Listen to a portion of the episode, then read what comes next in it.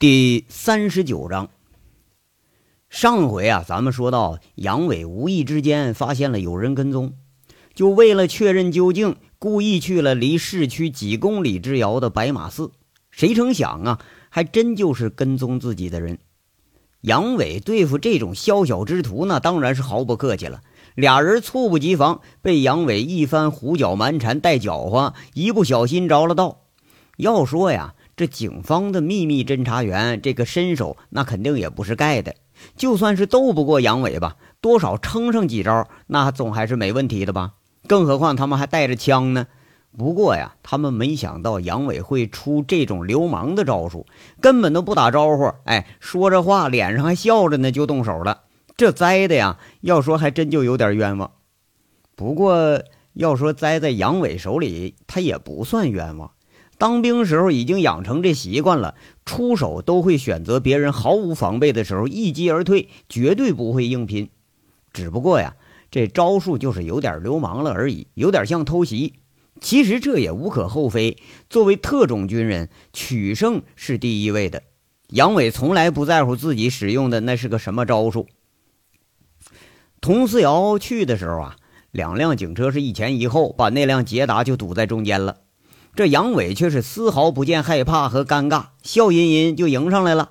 看着佟思瑶脸色不好，他也不介意，就说着：“哎呀，佟队啊，我又立功了啊！哎，这回你们可得给我点奖励了吧？”佟思瑶气得他是无语了。刚刚监控台汇报三号失去联系了，佟思瑶想着八成就是杨伟在这捣了鬼了。这一看是果不其然，两个侦查员软软的扔扔在后座上，看样这是给打晕了。看着杨伟是无语的感觉，直接伸出手，没好气儿的说一句：“枪呢？”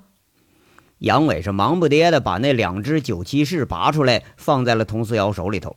这一旁的邢贵当时吓一跳：“我操，这还真是警枪！这种枪啊，只对省城一部分警察配备，像凤城这地方还没配发这种新式的警枪呢。”邢贵也就是光摸过，那只有羡慕的份儿。啊，对，是警枪。这杨伟啊，紧接着赶紧是开始发挥，他眉飞色舞的借题发挥，就说了：“哎，这俩货哈，一看就不是什么好东西，肯定是流窜犯呐！你们得好好审审啊，说不定他有什么大案子呢。”这几个警察前前后后围住了捷达车，一名警察啊，伸进身子探了探，喊一句：“同队，俩都晕了，没事儿，靠回去不？靠回去，收队。”佟四瑶没好气的说一句：“这事儿还真就背呀！啊，出洋相了，连藏的这么深的侦查员，这次怕是都要浮出水面了。”一看这杨伟正兴高采烈的拉着邢贵在那吹牛呢，又加一句：“邢贵啊，把杨伟也带回去。”嘿，哎，这不行啊！我哪有那时间？我好歹一经理呢，一天好几十万的收入，我哪跟你们耗得起呀？杨伟是大惊失色呀。这表情一看，那就是装出来的。哎呀，走吧啊！这事儿啊，肯定得回去录口供去。我们大案组的兄弟们都正想认识认识你呢。邢贵拍了拍杨伟的肩膀，俩人一前一后就上了车。佟四瑶却是头也没回呀。看看这事态已经是如此了，只得自己坐上捷达，开着车，前面带着路。这两辆警车跟着就下了山。这一个小时以后。大案七组的大办公室里，那是热闹非凡呐，都在那听杨伟讲故事呢。这事情呢是很简单，杨伟这瞎话的功夫呢是张口就来，编了一套见义勇为的故事。就听杨伟那唾沫星子横飞，手舞足蹈在那说：“哎，话说哈，我一大早上到白马寺我去进香去，为了省俩车钱呢，当然咱也表示自己心诚，我就步行着上山。”哎，走到半山腰，哎，就遇着俩大汉停车跟自己搭讪了。哎，你想想，哥们儿，我是当过兵、当过保安的，那警惕性高啊。一看这俩人这长相，那绝对就不是好人。我就怀疑呀，这俩货是不是来偷白马寺的古董来的呀？那说不定啊，这就是踩点来的。咱们白马寺那二十八星宿，那是全国独有的，听说就一个，那都值好几十万。那我不放心呢，我就盘问，一盘问，这俩人就露馅了，是前言不搭后语啊，说的呢还不是凤城本地话。我这心下一怀疑呀，要把俩人带回派出所去查问去。谁知道啊，其中一个人手就伸到腰里了。我一看，哎，腰里头露出个枪把，那我马上就是先发制人呐，跟着一个足蹬青云大飞腿，直接把其中那个胖的啊，我给他踹出去五米多远。另外一个是刚要跑啊，我跟着来一个金蛇缠丝手，一把把这小子脖子搂住，一拧，把这狗日就给干昏了。这俩人一昏，我一摸，嘿，我操！哎，你们猜怎么着？一人腰里头揣了支真家伙，那九七式警枪啊，没准从哪儿偷来的呢。杨伟在这说着呀，这一干毛头小伙子饶有兴味的听着。这空手擒拿两个持枪歹徒，就警察里头这人物那都不多见，不是吗？何况杨伟在狼山那时候，好多人都见过这货，那是多么的神勇。杨伟是刚刚一讲完呐。旁边一位眼光热切、呃倾慕的小女警察，赶紧倒杯水放杨伟面前了，然后是非常欣赏的看着杨伟在那胡吹大气，看样啊，这应该是个内勤。杨伟一看他那手啊是白白嫩嫩的，估计是连打人都没打过。再一看那脸上是一脸的小雀斑，杨伟当时就没兴趣了。不过呢，那被人捧着的感觉还是不错的哈。说完了。他呷了口水，喊了一声：“嘿，邢贵啊，我这都说几遍了，怎么还不让我走呢？我公司损失你赔呀，你呀！哎呦喂，你当我们爱留你呀？一会儿同队从医院回来，他要见你呢。”邢贵做完笔录啊，看着这不伦不类的笔录，那就跟个玄幻故事似的，偏偏吧还有点合乎情理的味道。你这还真就不好挑刺儿，就像这是个见义勇为抓坏人的故事。况且呀，他不知道这省厅秘密侦查员的事儿，还就真以为是这么回事了呢。不过呀，就是有点看不懂的是，佟思瑶把这俩被打昏的直接给送医院去了，还同队见我，他见我干啥呀？杨伟心里是暗惊，脸上却是一副无辜的表情。那我哪知道？那还是这事儿吧？可能。邢贵说一句：“要说这事儿啊。”邢贵总觉着有哪儿不对，他偏偏还说不出来。杨伟这一惊一咋呼，早就把他给说迷糊了。哎，我说，哎，这笔录都录完了，我不见他了啊！我这真有事儿呢，我搁你们这儿把我都给耽误了，那谁赔我损失啊？哎，得，哎呀，不跟你们说了，我我得走了。杨伟一拍大腿，做事就要走。嘿嘿，别的呀，同队马上就回来。邢贵马上起身，开始拦着，向那个女警一示意，嘴里说：“你看，大伙儿正想听呢，再把你狼山那个故事给小云讲讲。”那叫小云的女警察一会意，赶紧上前就拉着杨伟：“哎呀，杨大哥，您是我们警察眼里的英雄啊！今儿好不容易碰着了，你可得给我们好好讲讲。我们还准备请你吃饭呢。来来，我我再给您倒杯水。要说嘿嘿。”就这小邢贵这小子啊，什么时候你说学的比我都损了呢？杨伟这是又好气又好笑，被一帮毛头小伙子和小小丫头在这缠着，一个个像捧英雄似的，热情有加。你这还真就脱不了身了。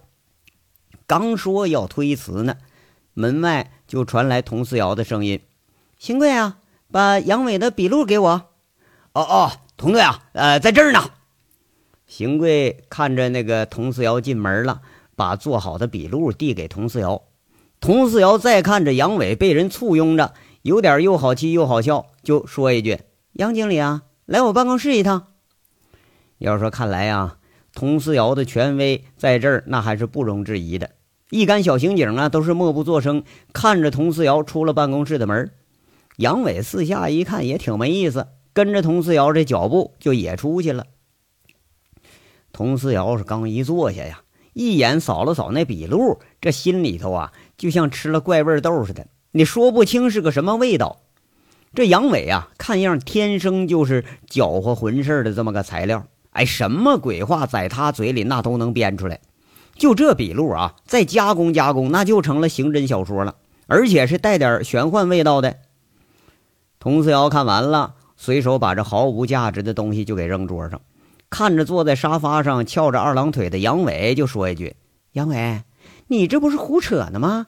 这什么时候你都有心情上山进香了？哎，你这么说谁相信呢？嘿，哎，你这话说的啊，人人心中都有佛。哎，我怎么着就不能进香了？要说我还当过和尚呢，我跟尼姑们我们还是亲家呢。杨伟胡扯一句，把佟思瑶弄得是哭笑不得。可是。刚刚医院醒来那两位说你是毫无缘故的拦着他们的车，然后毫无征兆对他们动了手了，是不是这么回事啊？佟思瑶啊，刚刚安置下了两个省厅的侦查员，这俩人都醒了，不过看样那是吃亏吃的都不小。胳膊脱臼那位更惨，医生给接时候啊，感叹的说着：“哎呦喂，这手法也太专业点了吧啊！那端镜你稍微要再重一点这可就要了命了。”杨伟在这说了：“那不可能，他们一伙的啊！我当然呢，我得先下手为强了。那他们身上有枪啊，万一那要拔出来，那不要我老命了？你怎么知道他们身上有枪的呀？”佟思瑶不动声色地反问一句，好像是在这儿确认什么呢。我那笔录顶不都说明白了吗？那胖子那手就往腰里伸，我就看着枪把了。我当然我得先动手了，那等着他们拿枪指着我呀。杨伟是一口的振振有词：“你倒是有先见之明哈，你怎么就知道他们是坏人呢？还主动盘问。”童子瑶再一问，这杨伟话里是漏洞百出，根本经不起推敲。可是这次啊，偏偏还就打在警方的软肋上，没法指证他，甚至连这俩金穗出面那都不可能。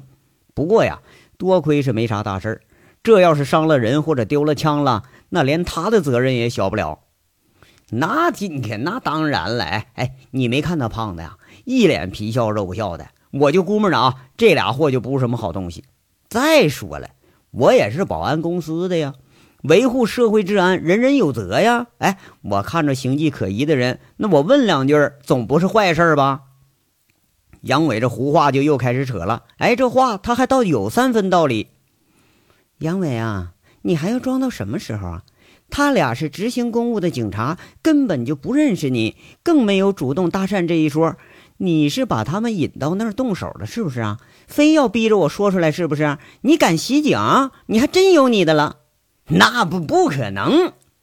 早有防备的杨伟是根本不惧，就说了：“哎，如果是警察，他们跟我说话，为什么不亮明身份呢？那如果是警察，为什么他们身上没有任何证件呢？”怎么着啊？揣把枪就牛逼了？他们怎么不说自己是公安局的呢？那不更牛逼吗？嘿，你这话还就有问题？还怎么着？就是我引他们去的呀？啊，是不是他们跟在我背后有什么猫腻啊？啊？杨伟这几个反问呐，抓住了正题，正是佟思瑶的弱点。这事儿还真就是把杨伟抓起来都没法说什么。你不要胡搅蛮缠好不好？这还能有假呀？那。那怎么办呢？那我也不知情啊！哎，就是真的，那咱也没招了。反正人我也打了，哎，大不了是个误会，我赔他点医药费呗。杨伟是俩手一摊，那你怎么能冒充警察呢？你啊，我我没有啊，我什么时候冒充警察了？你又不承认是不是？路过的车辆里头有人反映，你当时亮着警察证件，说你是公安，这事儿不能有假吧？你以为我们找不着目击证人吗？啊！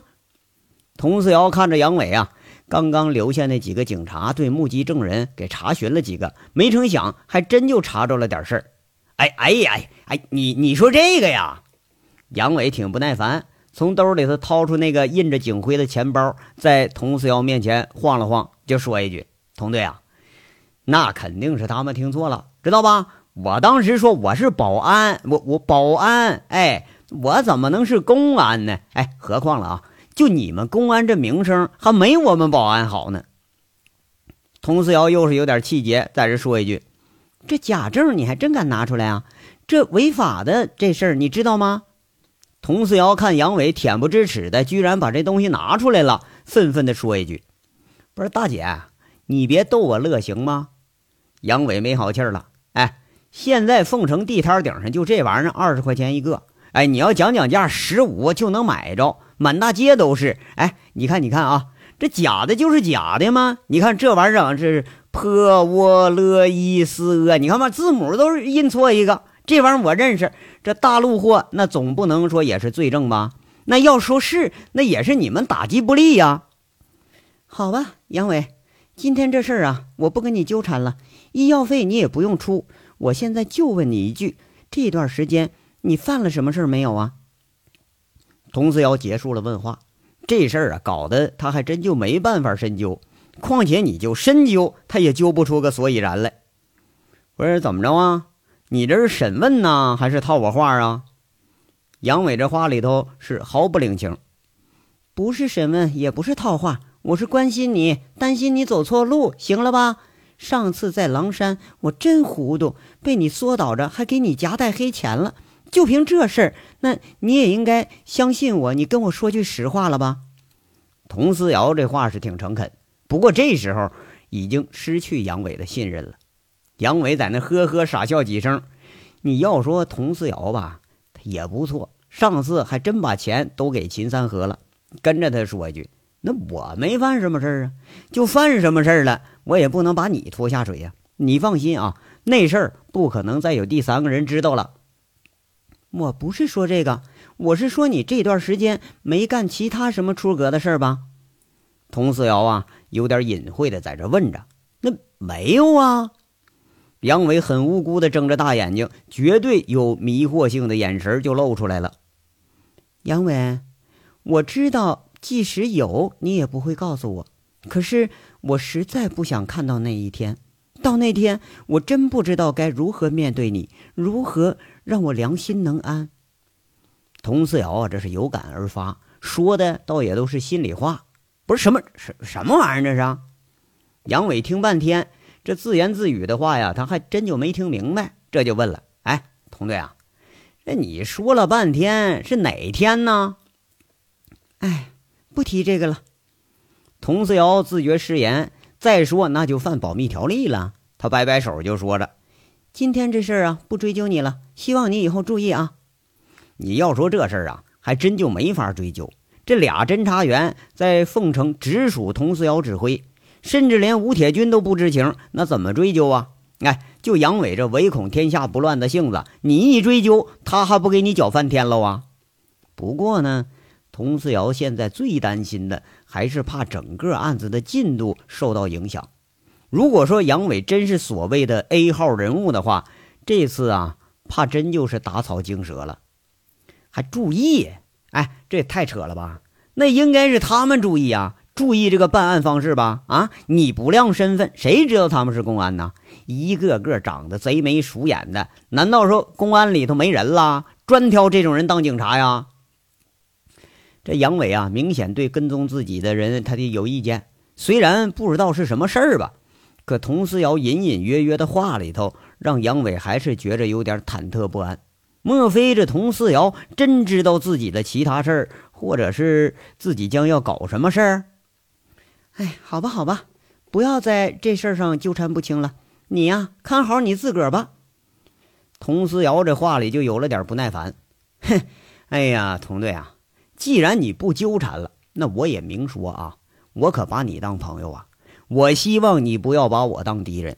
有什么事儿啊？你直接问我就行了，不用搞这一套吧？啊，这次大家是误会，哎，走开了，咱就不说了。下次再有不长眼睛，他不亮明身份，搁我眼前晃悠的啊，万一出个什么事儿，我可担待不起。杨伟啊，直接跟他就说这话了，很硬气。要说杨伟，虽然自己经常在背后搞偷袭什么的，但对于偷袭自己的人，他还是最反感的。你。你连警察你都敢威胁？佟思瑶是眼皮都不抬，冷冷说一句：“杨伟这话里的味道啊，那听都能听出来。这次这个事儿，怕是心知肚明。哎，什么上香啊，什么呃盘问呢，那都是胡扯呢。这俩侦查员的行踪，怕是就落到杨伟的眼里了。嘿，哎呀，你这警察是越当越颠倒了啊！”我这口气是威胁吗？我这是建议啊，不要老是搞那个渡江侦察记这一套。就你们这个水平，连特种兵的门你们都进不去，别就出来丢人现眼了啊！杨伟是毫不客气的损了佟思瑶一句：“你杨伟，你不要太嚣张了啊！别以为五局给你撑腰，你就没事了啊！真犯了案子，谁也保不了你。佟思瑶在那恨恨地说着，这威胁的话呀，还真有点把佟思瑶给惹恼了。而且杨伟这态度也是忒嚣张点了。佟思瑶这态度呢，却是让杨伟更嚣张了一些。而且这话里是左转右转，佟思瑶明白了，杨伟就是故意找事儿呢。而杨伟也看出来了，俩警察还真就是冲自己来的。